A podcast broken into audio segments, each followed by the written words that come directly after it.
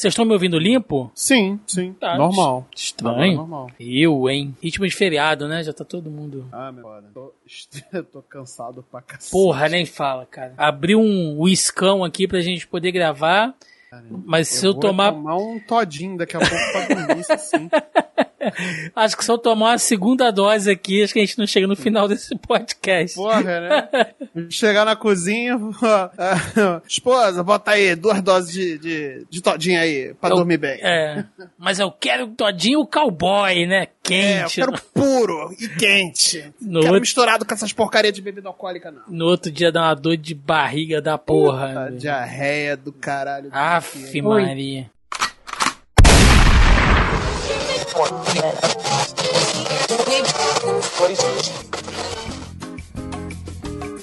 Você está ouvindo Zoneando, seu podcast de cultura pop, nerd e afins.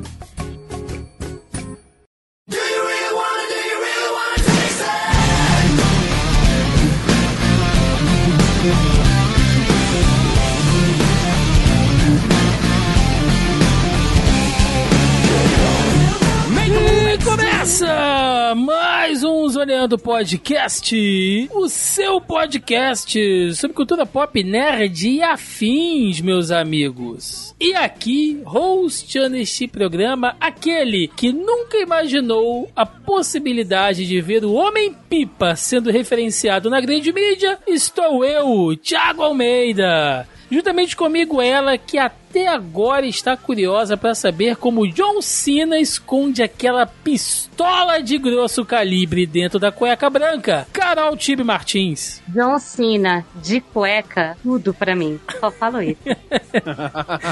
Dependendo do ângulo da câmera fica até agressivo, cara. Nossa, desmoralizante.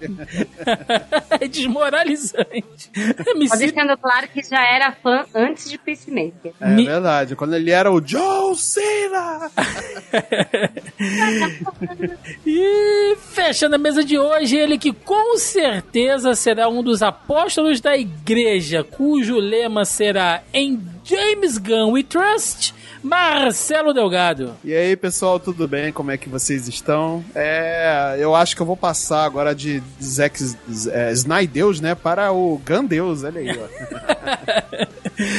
Pois é, meus amigos, estamos aqui reunidos esta semana para falar finalmente sobre a série do Pacificador na HBO Max. Meu Deus, quem diria que um dia eu estaria fazendo um podcast de uma série do Pacificador e o melhor de tudo, uma série de grande sucesso que tem arrebatado Grande mesmo, enorme, nossa, um sucesso enorme. Um baita sucesso. Um sucesso igual o cogumelo do sol, né?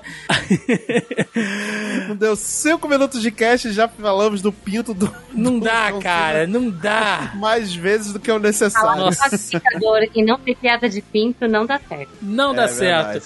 Não dá certo, porque vamos falar dessa série que é um, um spin-off, né? Do filme do Esquadrão Suicida e do James Gunn também. E ninguém esperava no sucesso. Que seria. Só fazer uma, uma observação. Claro. Essa série é do caralho, hein?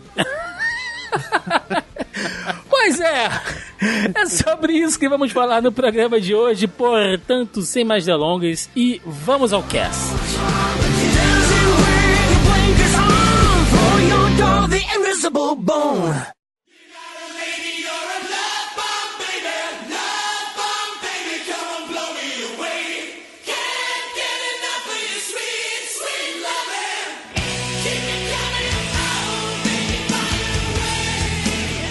Meus queridos, estou hoje aqui com Carol Tibi Martins e Marcelo Delgado, por quê? Quando nós voltamos às atividades aqui no site, enfim, né, tanto dos podcasts quanto do nosso canal do YouTube, depois do nosso recesso do fim de ano, quem ainda não sabe, nós estamos com lives semanais onde eu, Carol e Marcelinho fazemos um resumão ali, ali das principais notícias, dos memes, a reaction de trailer, enfim. Toda semana a gente faz lá no nosso canal do YouTube, lá do Zona E.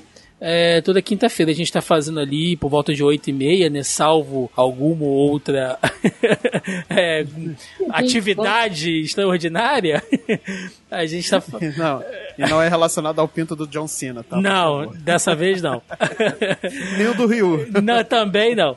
É, a gente tem gravado lá as nossas lives dias de quinta-feira e sempre comentando sobre a série do Pacificador, porque ela saiu, né? Ela saiu agora na HBO Max no início desse ano e estávamos prometendo tirar um tempo para falar melhor sobre isso. Portanto, né, nada melhor do que gravar um podcast onde a gente pode falar com mais calma, né, sem aquela correria da live, enfim. E eu já quero levantar a bola. Olha só, levantar a bola, mas vai, vai ficar difícil, cara, esse podcast. Meu Deus.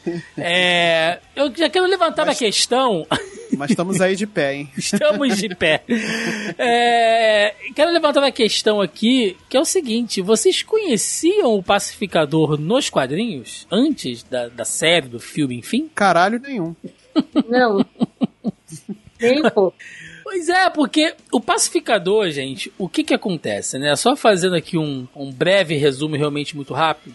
Pacificador, ele não é originalmente da DC Comics. Ele veio uh, daquela leva de personagens que foram adquiridos na compra da, da Charlton Comics, né? Quando a DC faz aquela compra, né? E de outras editoras, enfim. Que inclusive faz uma bagunça danada dentro da cronologia uh, da editora, que só viria a ser unificada ali nos anos 80 na crise das infinitas terras, né? E o pacificador ele era um dos personagens da Charlton. Originalmente, assim, né, tivemos muitos pacificadores, na verdade três. Mas o pacificador original era o Christopher Schmidt, né, que é o Christopher, o Chris, que é o personagem ali do John Cena, que ele era filho de um nazista realmente, né, de um ex-comandante de um campo de concentração nazista, e isso mexeu muito, né, com a cabeça do, do rapaz. Ele acaba indo para a guerra do Vietnã anos mais tarde e fica mais perturbado ainda. E quando ele sai, é, ele tá super violento, né? Acaba cometendo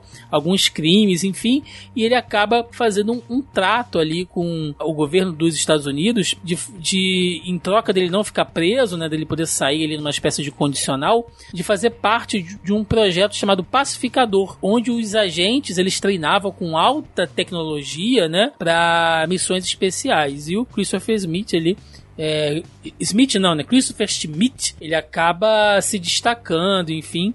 E é aquilo, né? Ele era realmente assim, um cara que iria fazer a paz mesmo que ele precisasse matar todo mundo.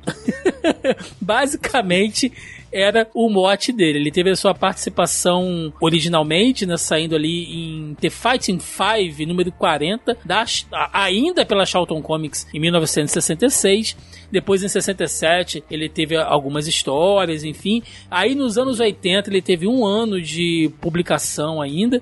Mas nunca dentro da cronologia da DC Comics como a gente conhece. Por isso que ele é um personagem do selo DC, né? Ele foi adquirido ali, mas ele não necessariamente estava ali no, uh, no conceito original. Anos depois ele acaba tendo algumas participações ali. Ele, inclusive, tá na minissérie do Doomsday Clock, né, que envolve os personagens de Watchman. Ah, e uma curiosidade, é, quando o Alan Moore cria né, os personagens de, de Watchman, talvez isso não seja uma grande curiosidade para quem é mais ligado no mercado de quadrinhos, mas quando uhum. o Alan Moore cria esse, esses personagens, ele baseia né, alguns personagens de Watchman em outros personagens. E o personagem do comediante, ele é baseado em cima do pacificador. Aquela coisa de trazer a paz é, tacando na palma em criança, né? É. a paz a qualquer custo, a né? A paz a qualquer custo é bem assim o, o conceito do pacificador. Então a gente percebe que, né, que tem diversos elementos dos quadrinhos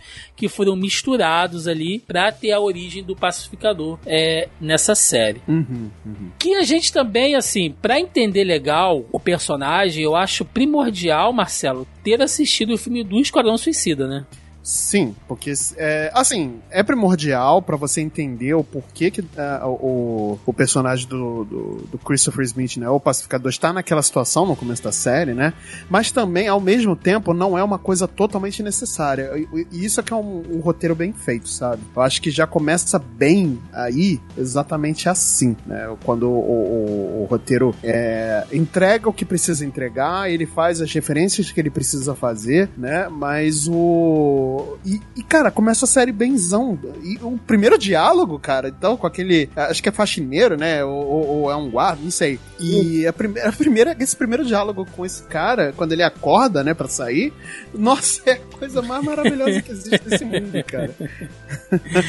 é muito bom. Lembrando que o pacificador, né, Tibi, ele sai do Esquadrão Suicida como uma espécie de vilãozinho, né? Porque ele é exatamente isso. Ele foi manipulado ali uh, pelas intenções dele, pela Amanda Waller, que é uma coisa que ela faz muito bem, que é manipular, né? Porque ele mata o Rick Flag, que é seria o, o, o grande mocinho, né, do Esquadrão Suicida, e ele sai pichado ali. É, obviamente que já haviam planos de fazer uma série dele e tal, até porque você tá usando um grande ator, que, quer dizer, um grande ator, né, um grande ator agora, que é o John Cena, né, um grande nome, né, lá da cultura pop, enfim, e não dá para descartar, né, Tibi? Se você tem um cara como o John Cena, você não pode botar ele em um filme e matar ele no final e não usar depois. Com certeza. Ele tá em.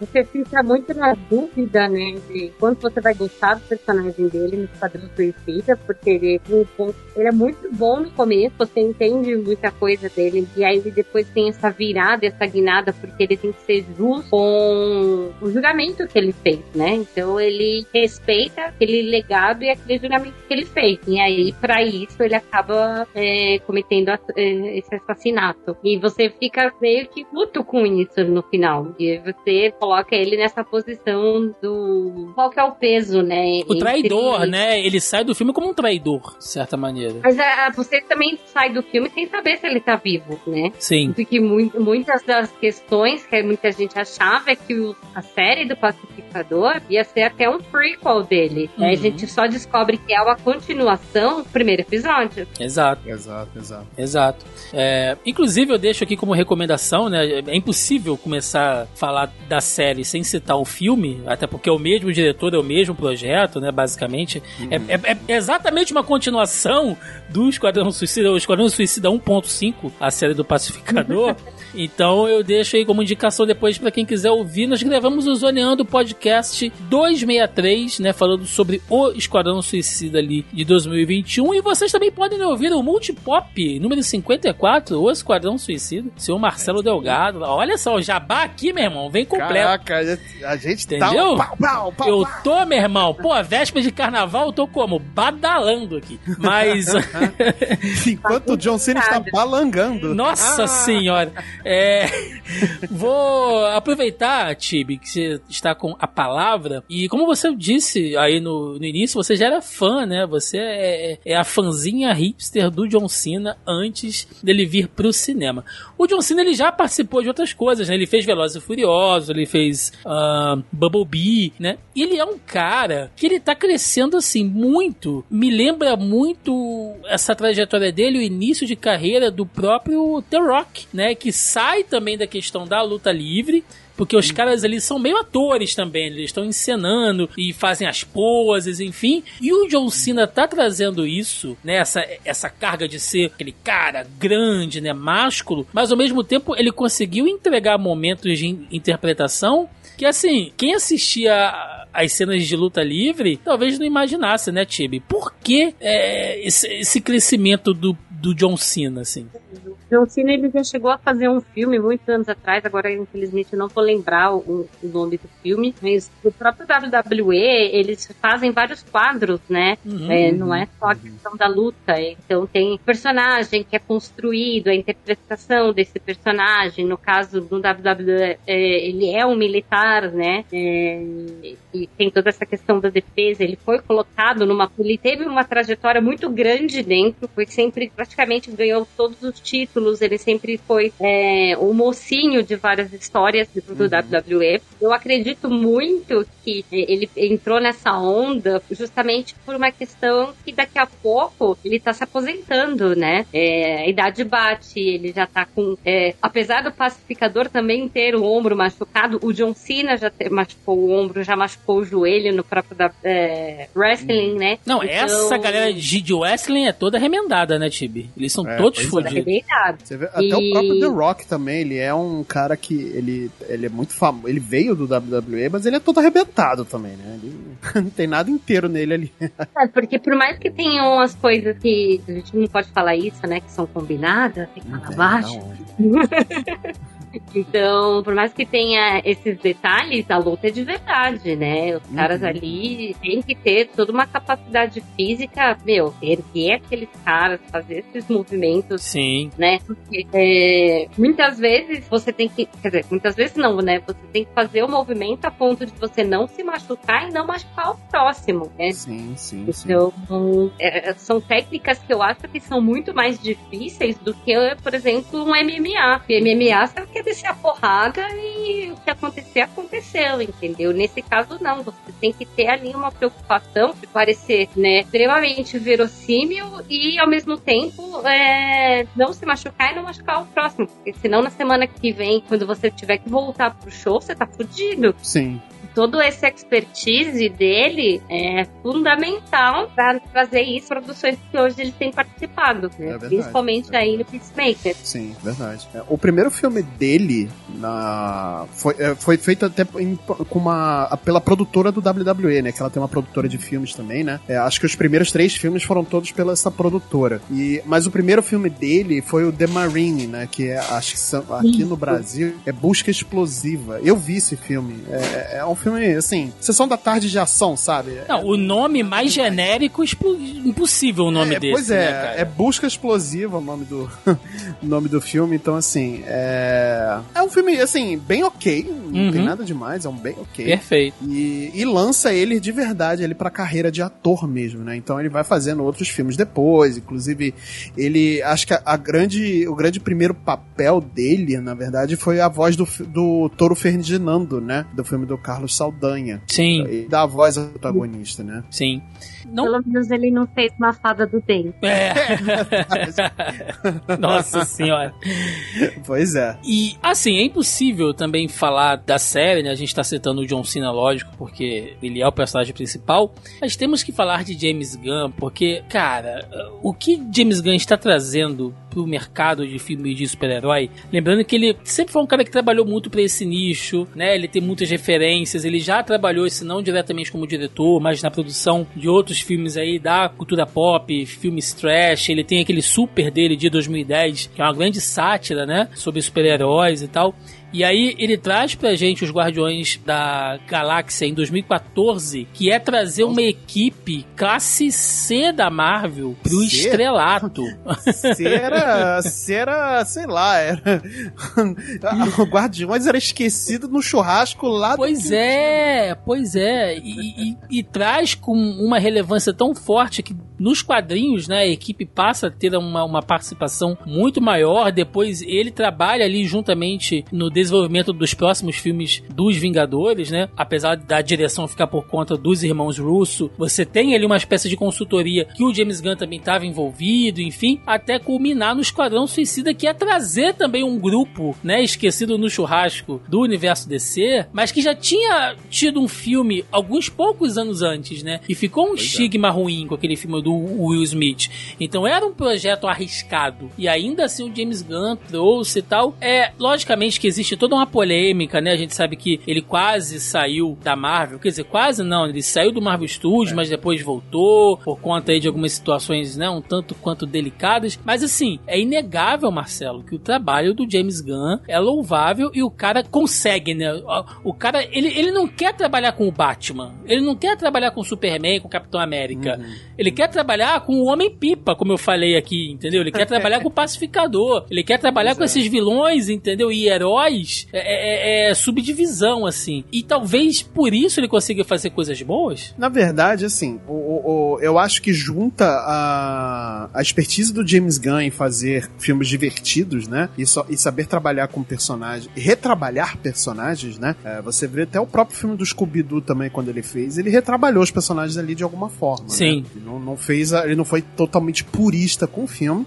Muitos odiaram, outros gostaram. Eu sou do time que, que eu, eu me divirto assistindo Eu não posso dizer que eu gosto, mas eu me divirto. É, esse, esse é o ponto. Mas o, o James Gunn ele tem essa habilidade, esse know-how já de retrabalhar personagens, né? É, pra, ao seu modo de vista. E é, eu acho que ele desenvolveu. Eu vou, eu vou botar muitas aspas no que eu vou falar agora, né? Mas eu acho que ele desenvolveu é, uma fórmula, né? De como retrabalhar esses personagens uhum. e, ficar, e ficar atendível pro mercado que vai consumir, entendeu? Ele entendeu como é que funciona hoje o mercado de, de filmes de herói, né? Então, por isso que ele consegue pegar esses personagens é, que são tão esquecíveis, eu acho que nem o mais nerdão do mais nerdão é, vai lembrar de, de, do, do, do, do, Pacificador ou do Drax antes do, dos filmes e tudo mais.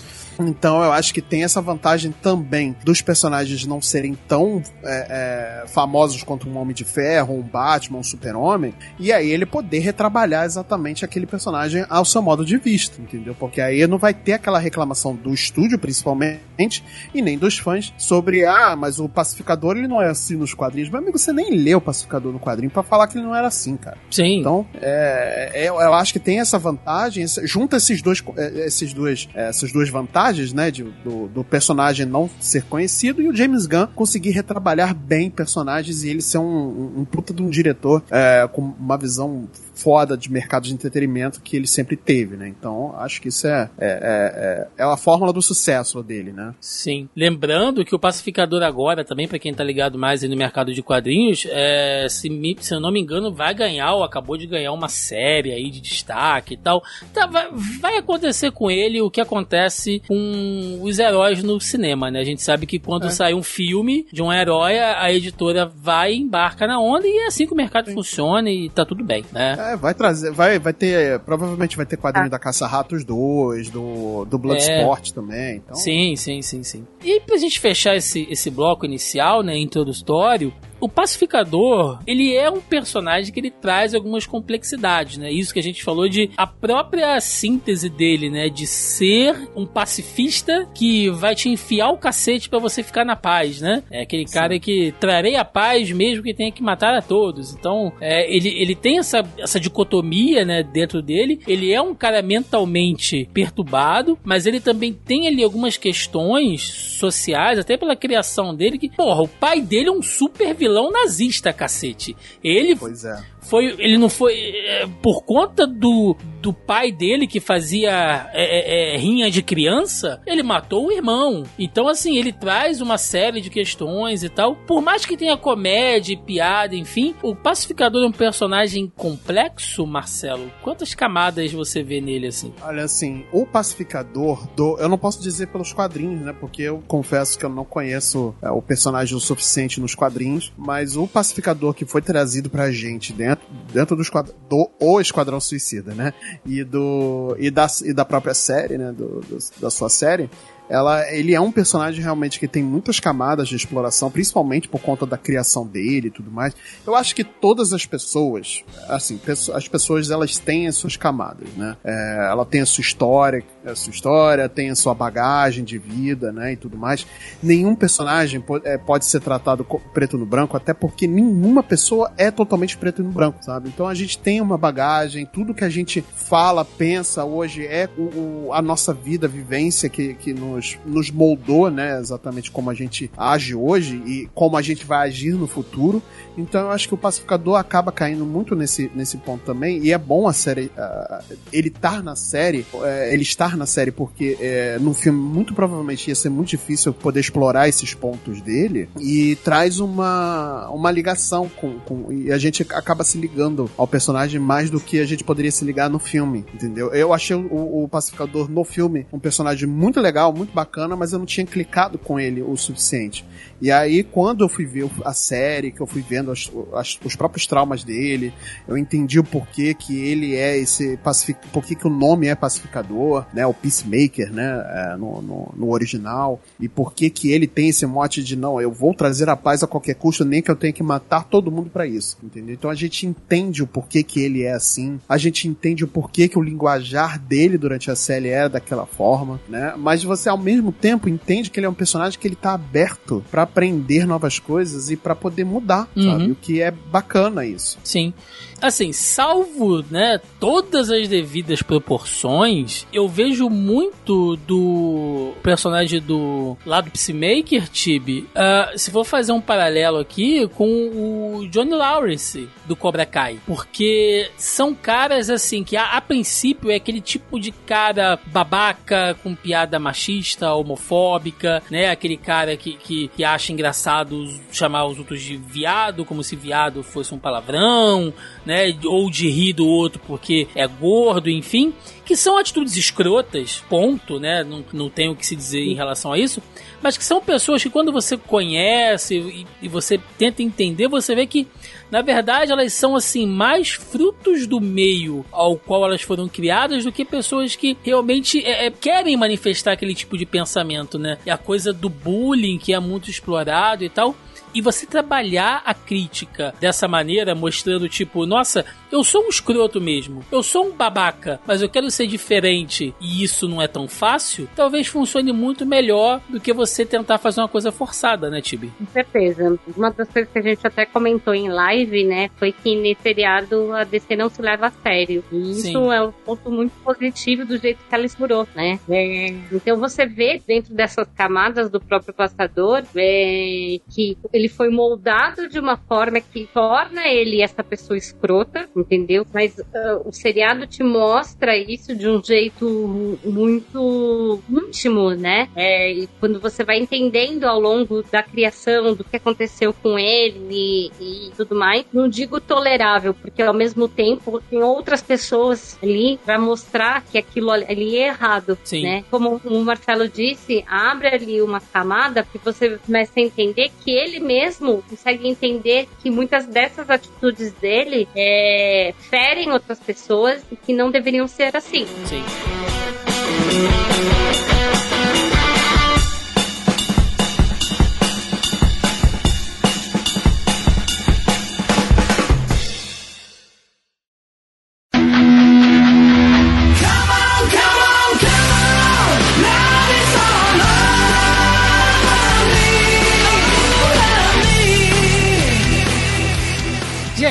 Uma coisa que eu tenho gostado muito em séries ultimamente é história simples, entendeu? Sem é, muita megalomania. Eu falei isso no podcast anterior, né, que a gente gravou aqui sobre a série do Gavião Arqueiro, porque nós passamos aí alguns anos com filmes e séries de herói e tal, que, que tudo tinha que ser grandioso, né? Tudo era uma grande conspiração para uma invasão alienígena, ou um titã louco com joias que poderiam alterar a realidade, ou um grande conquistador interplanetário que quer dominar todos os planetas e tal. E às vezes você só quer ver a série do vilão da semana, sabe? Você só quer ver aquela coisa ali enfrentando o bandido e tal uma coisa mais simples, né? Nada sempre tem que ser tudo grandioso. E o Pacificador ele é bem isso, né? Eu particularmente eu vejo assim a série seguir por dois caminhos. Você tem o plot principal, que é aquela história ali envolvendo as borboletas e a invasão alienígena, que no final é um baita assim, plot twist, jogando na cara do público, né? As intenções, uhum. enfim. E temos também a jornada do próprio pacificador, né? Que ele, como personagem, ele vai crescendo e vai se alterando. É, talvez boa parte do sucesso da, da série seja isso, né, Marcelo? Uma série onde você pode sentar para assistir sem precisar ter um grande know-how dos quadrinhos ou de ter assistido filmes antes e tal. E isso atrai muito o público também, né? Sim, concordo, concordo super. É, e foi uma das coisas que me, que me atraiu muito no, no na série do Gavião. É, e fazendo esse paralelo, né? Pegando esse paralelo das duas séries, né? Que são as mais recentes. É, são séries que elas não precisam dessa megalomania para poder, é, poder contar a história. É uma história mais fechada, né? Um negócio menor, uma, um, um um, uma ameaça menor, né, por assim dizer, e que seja totalmente controlável por duas pessoas ou por um grupinho ali fechado de pessoas que não precise de um super-homem, não precise de um homem de ferro, um Thor para poder resolver, né? Então acho que ali é, é, o mérito dessas duas séries é exatamente isso. Não que não seja legal a gente ver poderzinho, a gente ver é, é, Titã louco, a gente ver o, o, o apocalipse chegando. Não, é legal, é legal pra caramba ver poderzinho na tela. Né? É muito bacana. Mas às vezes a gente realmente, como você falou, né, Tiagão, a gente só quer uma coisa mais simples assim, sem precisar de uma história super complexa pra gente pra gente entender, sabe? É, o, a, o mérito do, do, da série do Pacificador, muito, é isso. É ele pegar uma ameaça que seria, teoricamente, uma grande ameaça, né? De uma invasão interplanetária e simplificar isso de, de, uma, uma forma genial como foi feita, né? Durante a temporada toda, né? E, pô, quem resolveu foi o, o restolho do, dos heróis da DC, dos anti-heróis da DC que resolveu, sabe? Então, é, é, é lindo isso. É muito bonito e, e, é, e é gostoso de ver, sabe? Não é uma coisa que você precisou de 50 milhões de filmes e 10 anos de filme para ver, e de séries e mais não sei o que, e multiverso, e Batman, e o Aquaman fudendo com peixe. Cara, não precisou, sabe? É isso. É uma coisa pequena ali, sabe? Ó, eu, eu só quero corrigir o Marcelo que não é o restolho dos anti-heróis da, da DC que resolveram. Foi o pacificador, que é o restolho dos anti-heróis, com dois funcionários públicos e uma mina que tava ali indicada pela mãe. Então é nepotismo. Olha que nepotismo. grupo desgraçado. Funcionarismo público, nepotismo e restolho. Olha Porra, isso. podia ser claramente, cara, um ministério do Brasil atual, atualmente, assim, sem. Com certeza. Sem problema nenhum tinha tudo para dar errado, cara. Tinha, mas cara, mas deu super certo. Tibi, tem essa coisa, né, de que, nossa, o vilão ele tinha razão, mas ele agiu pelas maneiras erradas, né? Ainda hoje tem gente que acha que o Thanos estava certo, né? Não, o Thanos estava ah, certo né? Matou, matou foi pouco. Tem gente que acha que o Orm estava certo também lá no Aquaman, né? Quando o Orm era um puta supremacista do cacete também, enfim. Mas uh, na série do Peacemaker é impossível chegar no final, Tibi, e você não falar assim, porra, eu vou ter que dar o braço a torcer para as borboletas porque tá errado, entendeu? Você tirar de mim a, a, o, meu, o meu direito de poder tomar as minhas decisões. Mas, cara, eu entendo essas borboletas, vai. Não, com certeza. E aquilo que é, você entende, você vê o nobre motivo, mas ao mesmo tempo você vai cair no que tá acontecendo, né? No ditatorialismo uhum. aí. Sim. E tirar a, a ação das pessoas de poderem ter as próprias escolhas. Aí mais do que seria um genocídio também, né? Sim. Porque a partir do momento que a borboleta entra no corpo do humano, aquele humano tá morto. Sim. Ela até absorve a, as informações, mas aquele humano morreu. Ela, a borboleta ela. Ela faz um cockpit dentro da cabeça do sujeito, né? Exatamente. Tipo o MIB, né? É. O MIB. Sim. E, então, é, são dois fatores, né? Não é só tirar a escolha da humanidade, como a humanidade quer, quer fazer um genocídio a partir do momento Sim. que você você vai reproduzir, criar mais borboletas, vamos dizer assim, também que não conta, né, como é que é essa questão de reprodução das borboletas, mas é, tem essa parte do genocídio que muitas vezes fa faz muito sutil, né, é, uhum. não comenta isso. Né? Então você tem que ver, você não pode tirar a escolha das pessoas. Se a gente tá fazendo merda, a gente vai pagar pelas consequências dessa merda. Mas aí vem a crítica, né, do que a gente falou, da crítica inserida, do tipo, como é que eu vou corrigir a merda antes que venha alguma coisa tentar me impedir o direito de eu ter escolher, de eu escolher corrigir essa merda. É o paradoxo da humanidade, né? Minority Report total, assim. É verdade. Né? É, realmente faz a gente pensar ali no final. E o Peacemaker, ele tem muita linguagem, né? Ele é uma série de uma classificação não infantil, né? Eu não tô me recordando agora qual que é essa classificação dele, mas enfim, uh, ele tem linguagem adulta, ele tem palavrão, ele tem cena de sexo, ele tem semi-nudez e violência pra cacete, né? A gente já falou isso nas lives, quem acompanha a gente aí nas, nas nossas lives, eu sempre vejo ali alguns ouvintes que vão lá, que comentam e tal. Uh, já sabem disso. Inclusive, essa semana mesmo, na, na, live dessa semana, a gente falou sobre a questão do Justiceiro, enfim, e do Wolverine, né? A gente citou também que são personagens que precisam, né, de uma linguagem violenta, de uma linguagem um pouco mais adulta e tal, para funcionar. E muitas dessas cenas de extrema violência e, e tudo mais são tão absurdas, trabalham bem com o humor da série, né, Tibi? Porque às vezes você precisa ver uma explosão de cabeça e pensar, cacete, isso ainda é uma série de bonequinhos, né? Sim, acho que quando ele foi apresentado lá no Esquadrão Suicida, para deixar muito claro, né, que uma das características é que ele não erra, né? É, então ele é um soldado muito bem treinado, vamos dizer assim. Uhum. Então, a violência é uma coisa que você sabe que ia estar colocada intrínseca ali dentro da, do universo, né? Mas é, eles conseguiram trazer isso de uma forma muito bem colocada.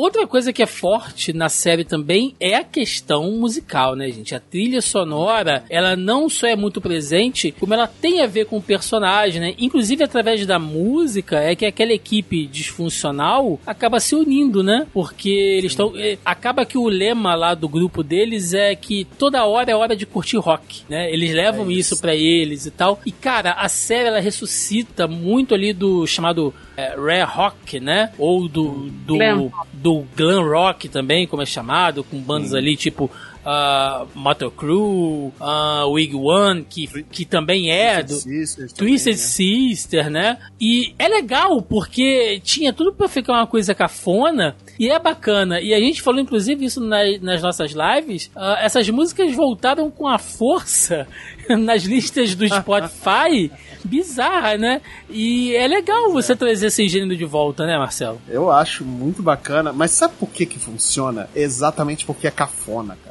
É, é, isso, ele funciona porque é cafona e é legal ser cafona, exagerado. E eles sabem que eles são exagerados, é, essa cafonice exagerada, e eles exploram isso, essas bandas exploram isso e não estão uhum. nem aí. Eu quero mesmo é ser cafona. Pô, quem é que vai, nasce, cresce e pensa, poxa, eu vou ter um cabelo de poodle na minha vida, cara? Eu acho que vai ser a parada mais legal. Sim, Marcelo, é óbvio que tem gente. Eu conheço gente que vive nos anos 80 até hoje. Sim. É, então, porque é cafona pra caramba. Então a pessoa adora ser cafona. E é isso, cara. E funciona exatamente porque não se leva a sério, sabe? É, é, exagera na cafonice. As músicas, elas são maravilhosas. Elas dão um tom perfeito ali no, no, no filme, né? No filme não. Tanto no filme também quanto na série do Pacificador. Principalmente porque o James Gunn, eu acho que ele, além de ser um diretor muito bom, um cineasta muito bom, ele é um DJ do cacete. Né? Porra! cita cada música. Guardiões da Galáxia, né, bicho? Guardiões da Galáxia fez a escola. Tanto, é, é, tanto no, nos filmes, né, nos dois filmes, quanto no, no próprio jogo. As músicas do, do jogo também, eles puxam muito do que o James Gunn trouxe para os filmes, né?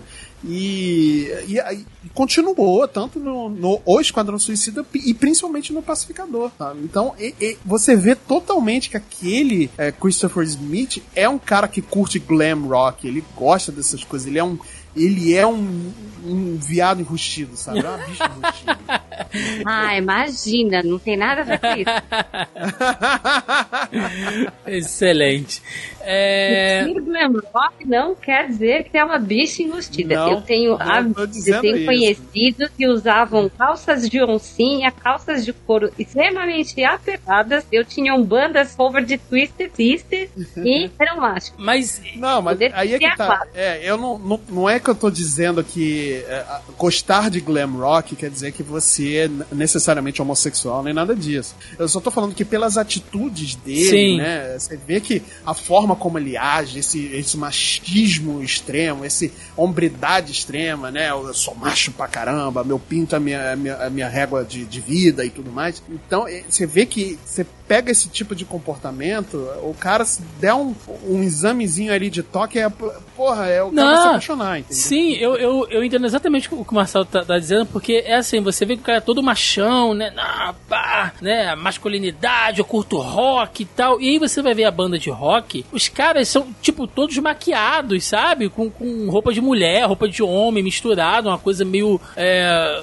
androginia. E isso é maneiro, sabe? Isso é, é é muito foda, assim, porque mostra que essa masculinidade que a galera bota na garganta é um negócio muito frágil, cara, porque você pode curtir um negócio que não é necessariamente, né, aquela coisa é, motorhead, né, roupa de couro, motoqueiro, barbudo e tal, pra se afirmar como homem, cara, isso é uma bobagem, né, do caramba, assim. Então acho que a série, a série acerta nisso. E bom, talvez, né, a gente já citou aqui a questão lá das borboletas que fazem parte do plot principal da invasão alienígena, enfim, mas o grande vilão da série é a porra do pai do, do pacificador, né, cara? Sim, o dragão cara. branco, cara neonazi, safado safado, né? E, e, e, vem num momento de crítica social muito forte dentro dos Estados Unidos, né? Com os últimos acontecimentos que a gente viu aí e tal. Não, acho que não vale nem a gente trazer aqui agora, mas quem acompanha o é. cenário político norte-americano sabe aí o que rolou, né? Desde a invasão do Capitólio para trás, né? As manifestações, neonazistas, inclusive, levantando bandeira, a galera maluca, enfim. E o personagem ele vem fazendo essa crítica e o Robert Patrick, cara, entrega o personagem de uma maneira que você tem vontade de dar um soco na cara dele toda vez que ele aparece. É sensacional, Marcelo. E para quem não lembra dele, ele foi o exterminador líquido, né, lá do Terminator Sim. 2, né? Você vê. O T-1000, né? É, o T-1000, né? Então, ele, ele tem aí um histórico bacana de vilões. E, cara, ele é um puta ator. Ele é um puta ator, né? Você, eu gosto dele desde o do T-1000 e passando pelo Arquivo X, né? Que ele também fez é, algumas temporadas no Arquivo X, apesar de muitas, muitas pessoas não gostarem da participação dele. Mas é, eu acho que ele é um puta ator. Então, ele entregou ali um, um demônio branco muito, muito bem feito. Dragão né? branco. É, dragão branco, desculpa. É, ele entregou o dragão branco ali muito bem feito, né? É, ele é a primeira versão do pacificador, depois o, o, Isso nos quadrinhos, né? Ele é a primeira versão do pacificador, depois o, o próprio Christopher, né? Que é o nosso John Cena aí maravilhoso. Ele vira o, o, o atual pacificador, né? E é mencionado isso em algumas vezes na série, né? Principalmente uhum. quando ele vai preso. E, cara, eu gostei muito, assim, da, porque assim, você vê a boa atuação é quando a gente tem ódio do, do vilão, né? Uhum. Então, é, é, se a gente não, se a gente não tem, se a gente fica indiferente ao que o vilão faz, ao que ele fala, e fica, é, tá bom, ele é o vilãozão, é, tá. Não, a gente sente ódio desse cara, a gente sente raiva toda vez que ele abre a boca para falar alguma coisa. Então, é porque funcionou e o cara entregou ali um papel, uma atuação digna, sabe? Então, foi, foi muito muito bom. Eu, deve ter pesado muito para ele fazer isso, porque uhum. eu, eu, não acredito que ele deve ter as mesmas opiniões. Senão ele provavelmente não estaria lá, ou estaria, não sei também, né? Não sei como é que uhum. funciona a cabeça da galera. Mas é realmente o, o, foi, foi muito bem feito, cara. Foi, foi muito bom poder odiá-lo durante, Sim. O, durante a temporada. E a gente tá passando por um momento agora, Tibi, assim, bizarro, né? É, só para deixar esse podcast bem datado, ao que? Duas, três semanas atrás a gente teve aquela polêmica envolvendo envolvendo o Flow Podcast lá com o Monark e tudo aquilo que aconteceu, uhum. né? Quem, quem tá mais antenado aí sabe, não vou falar sobre isso. A gente tá gravando esse podcast agora há menos de dois dias da invasão da Rússia na Ucrânia. E a gente sabe das células neonazistas que tem por lá, né? O próprio Putin falou que ele pretende desnazificar a Ucrânia, né? Seja lá o que isso signifique dentro da cabeça dele, enfim, também não, não cabe é. a gente trazer agora. Mas ainda dentro da cultura cultura pop, você vê que muita gente fica com dedos, né? Pra falar sobre, não sobre nazista, mas sobre neonazistas, que são coisas que estão aqui hoje e que se desenvolveram, enfim, mesmo no final da Segunda Guerra e tal. E o James Gunn manda um dedo pra essa galera e mostra mesmo, né, Tibi? Tipo, não, essa galera existe, eles são escrotos, eles são esses rednecks bizarros aqui, e a gente uhum. tem que combater eles e foda-se. Pelo conta do, de, você falou, né, do cenário, somente nos Estados Unidos, é, ele traz isso, a crítica, de uma forma com muita maestria, né? Uhum. Então, ao mesmo tempo que a gente tem outras obras que tratam esse assunto, mas de uma forma muito sutil, inclusive na própria live, né? Eu dei o Handmaid's Tale, é, a gente falou de vários filmes que trazem isso de uma forma muito sutil. Dessa vez ele vem entregando isso na cara das pessoas e eu acho que, assim como a própria série, né? Ela pega bem as críticas e esfrega na sua cara, porque tem gente que não entende com a sutileza, com a dor. E, e ele consegue fazer isso muito bem. Então, como o Marcelo falou, é, a gente adora odiá-lo porque isso foi feito de uma forma muito bem construída. E sim, a gente tem que levantar certas bandeiras, a gente tem que falar, mostrar certas coisas são erradas, entendeu? Se posicionar, principalmente num assunto como esse. Até porque se a gente não falar, né, pegando esse gancho do, do que aconteceu aí do, no, no mundo da podosfera recentemente, é, se a gente não falar e não se posicionar e principalmente não apontar, olha o que está acontecendo, vai passar em branco, vai, vai, a mensagem horrível vai ser passada, vai ser, vai passar em branco e a pessoa que passou não vai sofrer nenhuma consequência legal. Então a gente tem que sim falar e apontar. Olha o que, que esse imbecil aqui tá falando, olha o que, que ele tá fazendo. Então a gente não pode ficar calado e simplesmente ignorar e deixar para lá para não dar palco pra maluco. Isso aí já é uma falácia que não existe, cara. É, não, eu não vou falar dessa galera porque senão eles vão ganhar força. Porra, eles já têm força, cara, eles já estão é, aí. Tem gente é. no governo que pensa assim, então, porra, não, não, é. não mete essa, né? É. Não, não mete essa. E pra fechar esse bloco, bloco, antes da gente ir pro nosso encerramento aí, enfim, eu deixei o melhor pro final, que é a participação da Liga da Justiça Aê! no Peacemaker.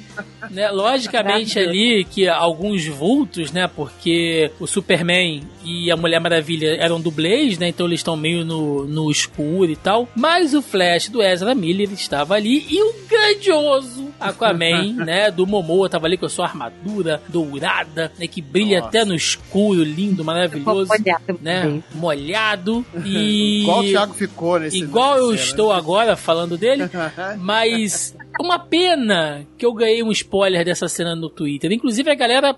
Cara, a galera não, não, não se controla, né? E eu falo não. tanto do, do telespectador normal como a galera de páginas aí, de, uhum. de, de, canais. Pô, teve gente colocando na, na thumb do vídeo, sabe? Ah, não tô no, acreditando. É, no, no YouTube. Então você é chato, mas enfim, seria uma ótima surpresa. É, se eu tivesse visto na hora, assim, eu ia, porra, eu ia vibrar, mano. Eu ia achar da hora. E mais uma vez, eles brincando, né, com a piada lá do Aquaman e tal. E isso é que é bacana, né? Quando a DC faz piada dela mesmo, né, Tibi? Sim, essa série, a DC não se leva a sério e não se levou até o final e ainda trouxe essa cereja do bolo pra não se levar mais a sério ainda. Então aquele momento foi extremamente cômico e é legal que mostra essa junção dos universos né? Claro, é um spin-off de um filme, né? Mas trazer ali o universo da Liga pra Justiça nesse momento que eles fizeram piadas disso ao longo do seriado inteiro, dá essa unificação, assim, sabe? Tipo, realmente eles existem. Uhum. Uhum.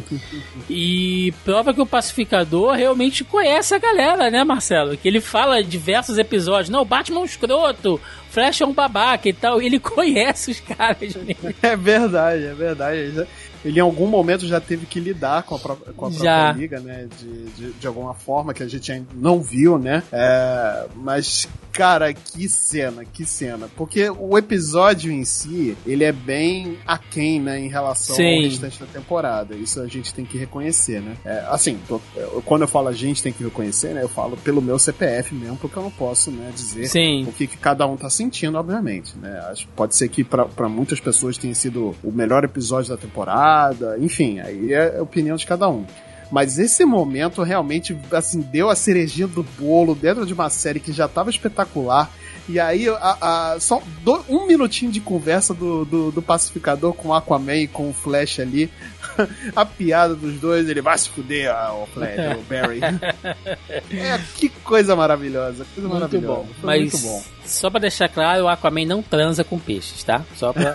Olha o defensor aí do Fake news. Fake news!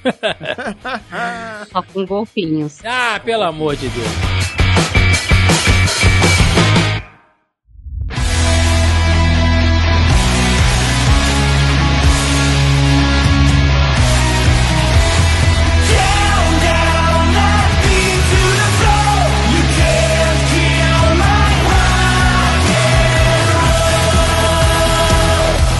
Chegamos aqui no nosso último bloco e, como sempre, né, via de regra, nós temos aqui o nosso tópico da pré-pauta no nosso grupelho do Zoneando Podcast do Facebook. Se você está ouvindo esse programa e ainda não faz parte do nosso grupelho, tá marcando bobeira, o link tá na postagem logo abaixo do nosso player, ou você pode procurar aí na, na busca do Facebook por Zoneando Podcast, você vai achar o nosso grupo e poder participar lá, a galera troca ideia, posta meme, enfim.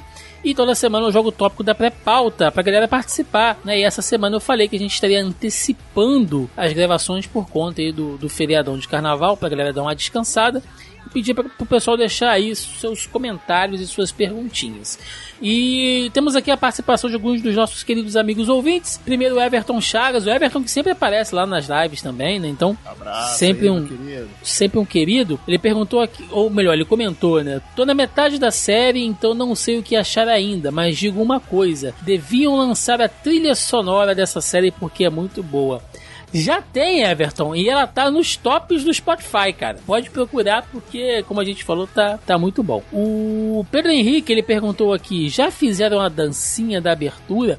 Olha, a dancinha eu não fiz, mas eu não pulei nenhuma. É impossível, gente, pular a abertura do Peacemaker. É, não, não tem como. Quem pular é, é cara de pau. né? Inclusive o Pedro deixou aqui ó, um, um- um um tutorial com os passos da, da dança. Eu vou imprimir e vou tentar no chuveiro, prometo. Compar- Compartilhe, porque a gente tem que fazer um Vou. TikTok aí com, dançando essa dancinha. Vai pro. Vai, Nossa, super válido. vai pro Patreon do Zoneando. O. O Nossa. OnlyFans, né? É, dependendo. O, Dependendo. o John Lennon, nosso amigo John Lennon, comentou aqui: uma série solo do Vigilante, por favor. Todo Imagi- mundo agora que é um vigilante. Imagina a viagem, né? O John Lennon ainda disse aqui que ele se identificou com Barba Pintada e ele faz uma pergunta: a liga era a do Joss Whedon ou a do Snyder? Cara, eu não sei que liga do Joss Whedon é essa que você tá falando. Eu desconheço. Também não faço Não, não ideia faço que ideia. Não sei, você sabe, Tibi? Não, não sei também. Pois é, cara. Pra mim é a do Snyder. A gente não sabe o que você tá perguntando, não. Ah, O Pedro Henrique retorna aqui. Acham que a DC se salva com esse personagem que quase ninguém conhece? Mas é óbvio que sim, cara. É muito bom. É muito bom.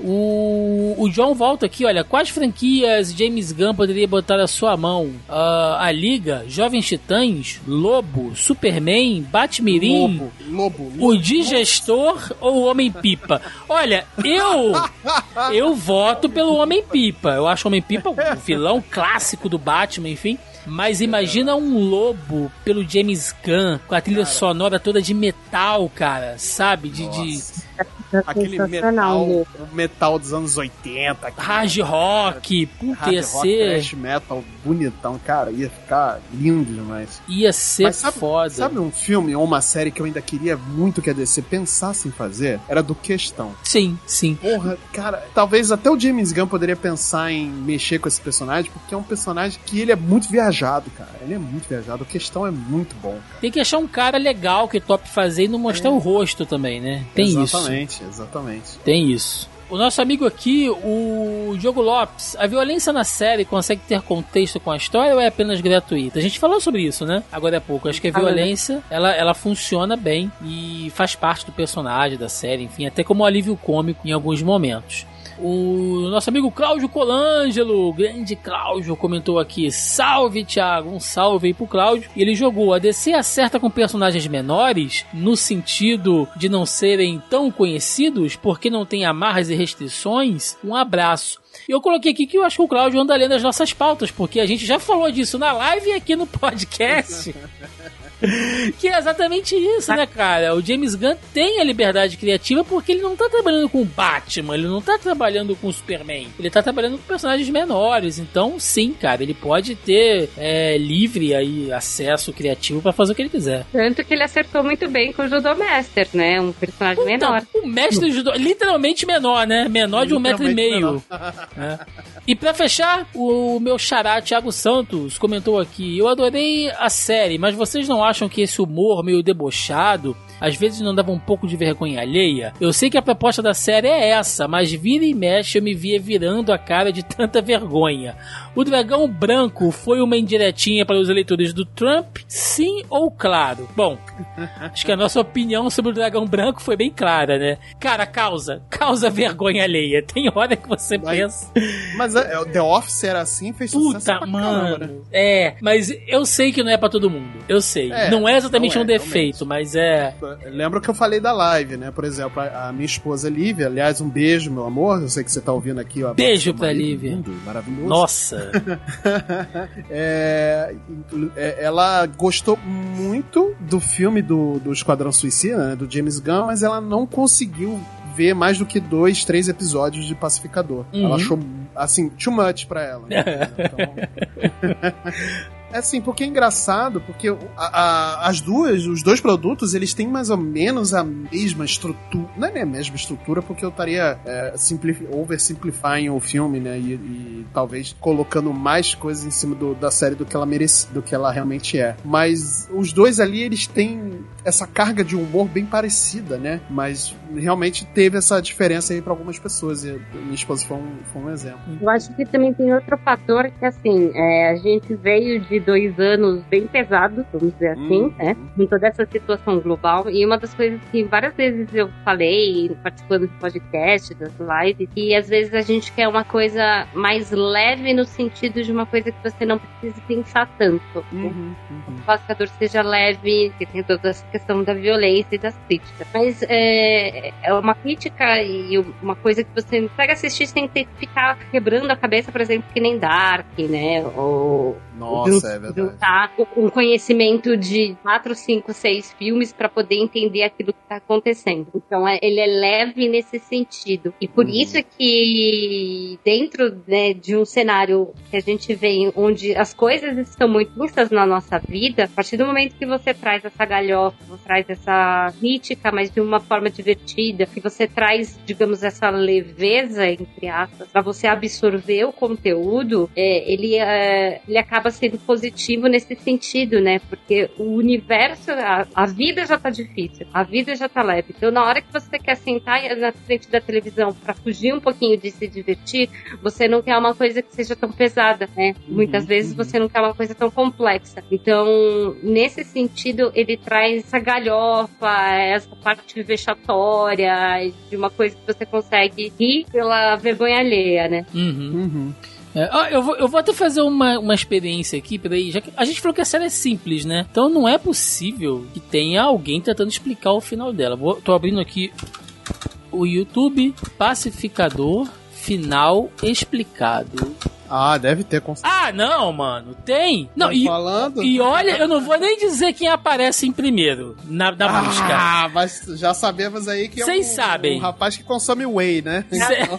Vocês sabem quem é. Nossa, mas tem muita gente fazendo final explicado. Final explicado do que, seus demônios? Tem do, do, do, daquele canal que usa ovos para fazer um, um, prato típico com ovos aí? Ai, meu Deus. Não, pelo menos deles ainda não. Gente, mas não Ai, tem o que explicar. Pelo amor amor de Deus, o que, que vocês querem? Mano, se você não entendeu o final é, do pacificador. É, meu amigo, volta pro ensino fundamental. Temos um problema. Procure ajuda.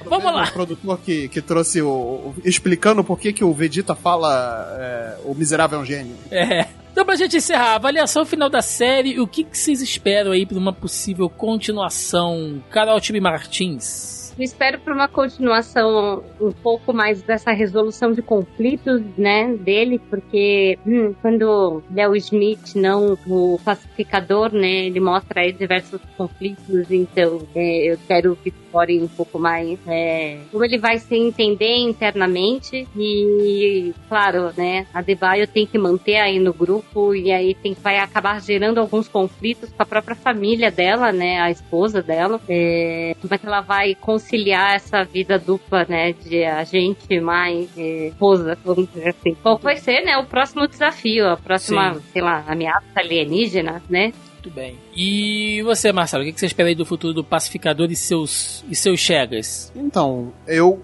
a gente agora criou um, um hype para a segunda temporada que já está confirmado, monstro, né? Porque a primeira trouxe uma qualidade aí de, de produto pra gente espetacular. É, hoje é o, é o produto DC dentro da, da HBO Max, né? Saiu algumas notícias aí falando. Que é o produto mais é, bem avaliado e mais, muito mais visto, né? Do que o, o próprio Liga da Justiça, outros filmes da, da, da DC, né? E tudo mais. Então, criou-se uma expectativa muito grande para a segunda temporada, criou-se um hype muito grande para a segunda temporada. É, já saiu uma notícia falando que o próprio James Gunn ele vai escrever e dirigir, é, eu acho que a maioria dos episódios. Então a gente pode esperar que continue pelo menos essa, essa grande essa grande galhofa, né, é, sendo explorada ao máximo e ao talo e novamente trazendo essas questões resolutivas aí, como a Tibi falou, né, sobre a, essas questões dele com o pai, né? Que agora ele vê o pai a, a todo instante, né? Que ele matou no, no, no penúltimo episódio. E que traga mais essas questões resolutivas, que traga mais da Debaio, porque eu gosto muito dessa personagem. É, a gente provavelmente vai ver alguma consequência da, da, do que ela fez no final em relação a Amanda Waller, né? A mãe dela. E vamos ver o que, que vai acontecer, cara. Eu quero mais galhofa, eu quero mais vigilante, mais piada de pinto, mais glam rock. E, e, é isso, gente. Vamos ver os belos deltoides aí do, do, do John Cena, que coisa maravilhosa. Perfeito. Só corroboro aí com o que meus digníssimos colegas falaram, porque apesar de ser zoeira, acontece uma coisa importante no final da série do Peacemaker, que é a revelação do projeto Força Tarefa X, né, da Amanda Waller, que é o Esquadrão Suicida. Então, Pode ser que na próxima temporada ela queira fazer uma queima de arquivo com essa galera, e aí vai aparecer um monte de vilão lá da DC que já fizeram parte do Esquadrão Suicida, né? Não ou do filme. Né? É, ou, ou, que sobreviveram. Eu não tô falando assim, nem vilões, é, personagens dos filmes, não personagens dos quadrinhos que são zoados e tal podem aparecer aí, né? Ou ela. A volta do Doninha. Do, o, do, o Doninha, tem que ter o Doninha, o Doninha que ficou vivo.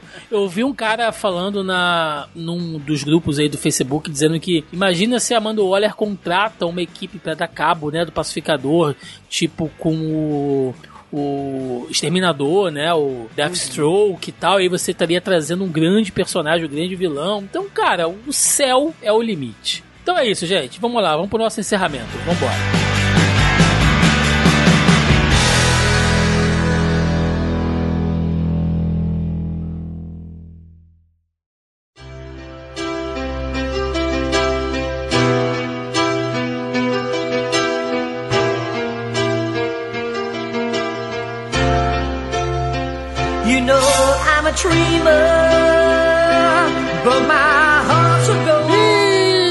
Final de mais um Zoreando Podcast. Hoje falamos aqui sobre a série do Pacificador, o Peacemaker, estrelado por John Cena e a sua equipe disfuncional à base de muito glam rock e cenas de vergonha alheia que nos trouxeram aí momentos de muitíssima diversão e com a participação essencial do Aquaman. Então, aquele momento. Fez toda a diferença, né, fez, fez toda a diferença. Aquele momento agora é para recadinhos jabás aí, o que vocês quiserem. Carol Tibe Martins. É isso aí, galera. Queria agradecer aí a presença. Eu sei que eu sou de casa, mas, né, estamos aí no, no na minha primeira participação deste ano e, aqui no Zaneando. Segue a gente aí no, no Instagram ou no Twitter, arroba Martins aí, que é fácil, aqui também na descrição. E lembrando que a partir do dia 7 de março, Tibi Chips estará de volta. Então, bom, quer acompanhar o nosso você quer acompanhar o nosso giro de notícias de games da semana com um olhar aí de gente que tá dentro do mercado, acompanha aí no YouTube do Zona E ou no nosso canal do Twitch barra Perfeito. Agora Mas... o mundo volta para o lugar que deveria. É. Marcelo Delgado, seu jabá, seu recado, meu querido. Meu querido Thiago, obrigado aí pelo convite, por poder participar aqui novamente do Zona da, do Zoneando podcast, né? É, agora toda quinta-feira a gente está lá no nosso YouTube do Zona E, né? Fazendo essa, esse review aí de, de esse overview, né? De, de notícias da semana, né? Do mundo pop. É, então, antes de fazer o jabá, meu, meu amigo ouvinte, vá lá no nosso YouTube, clica lá no, no, no nosso no sininho para poder ser ativado de todos os vídeos, né? Porque o Thiago aqui faz os cortes dos vídeos da, da nossa live e você pode consumir nossa live e, e, periodicamente, né? Fala, é, vendo aí esses vídeos é, sobre cada assunto que a gente fala na live.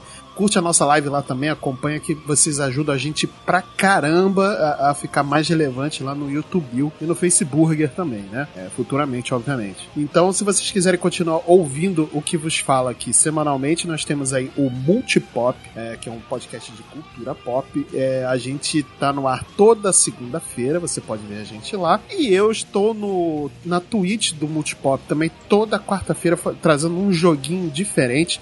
É, essa próxima semana, depois dessa gravação, eu vou trazer Elden Ring, porque eu consegui finalmente pegar esse jogo e eu estou Olô. empolgado, aralhaço de jogar com vocês aí, é, de morrer na frente de vocês o tempo todo, né? Porque esse jogo vai ser do caralho, como diria o John Cena. Então. gostei, da, gostei da humildade para morrer, né, no jogo. É verdade, porque se eu, se eu falo que eu vou zerar, sei lá, em meia hora, eu, eu estaria mentindo, né? Então eu prefiro dizer a verdade.